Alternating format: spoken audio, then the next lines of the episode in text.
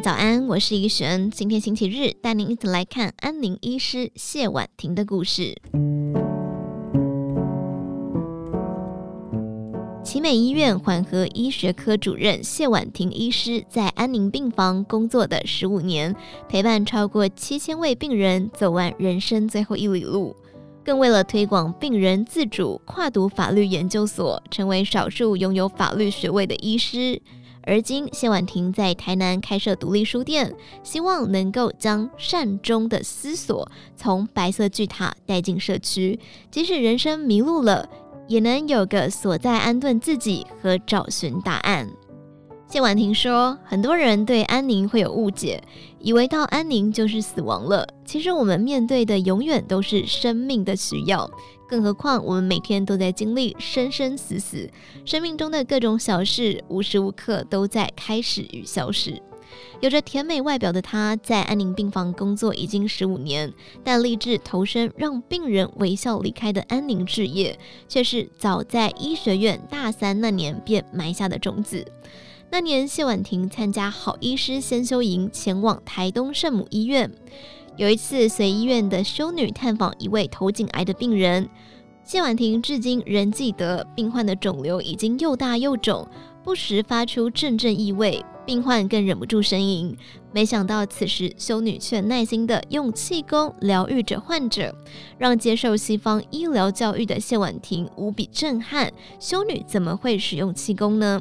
她后来才理解，修女以病人为中心，用我们的文化照顾我们的人，为她的人生上了一堂重要的课。尊重他人的文化与价值观，才能够为他人带来重要的安慰与陪伴。还有一次是在圣母医院的安宁病房点恩家园里，他看到一位失智末期的阿嬷，严重躁动到任何药物都控制不下来。但来到洗澡时间，阿嬷却平静欢喜地享受沐浴，最后不需要用任何药物就可以舒服地睡着。他说：“这让我相信，当你真心真意地去照顾一个人的时候，是可以把他照顾得好好的。”行医多年，看尽生与死之间的人间故事。谢婉婷直言，人生这一趟单程旅行，我们能做的是超越与完整，超越生命的限制与生命的苦痛，而全然接纳一切的发生，接受自己本来的样子，便是完整。他说：“我们经常都在说，希望人生不要有遗憾。但我们在帮助病人无憾时，其实道谢或道歉不一定可以成功。所谓无憾，其实是在接纳自己的一生。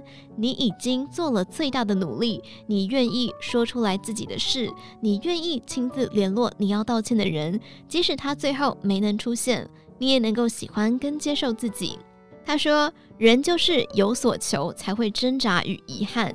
因此，他不会跟病人说要放下，放不下也没关系。但我们会陪伴他，从现在起的每一刻都会是有意义的度过。”谢婉婷提到，安宁经常提到的四道人生的道谢、道爱、道歉与道别。事实上，我们不用等到人生最后一里路才做，每一天都可以是新生。活着时就该好好的道谢与道爱，尽量别让自己有太多的来不及。因此，即使工作、博士班课程已经非常忙碌，他依然决定让梦想实践，就是开一间让灵魂交汇的书店。他说：“书店对我而言就像是一个据点，有个空间可以让大家感到自在与放松。我们可以在这里借由书籍、活动产生交集、交流、探索，谈人生、谈生命、谈死亡。我的初衷没有改变过，不畏困难的跨行、跨领域。”为的是要从医院走出来，把生命关怀带进社区，带到每个人的身旁，大街小巷都能够自在地谈生论死。无论人生际遇如何，最终能够微笑地离开，就是一种成就。谢婉婷坦言：“未知生，焉知死？不断面对死亡后，更知道怎么活。那些病人教会的事，还在一天天上演中。”而自己一路走到现在，从病人身上收到许多生命礼物，希望能够透过开书店推广安宁教育，并将这一份滋养生命的礼物尽力传承给他人。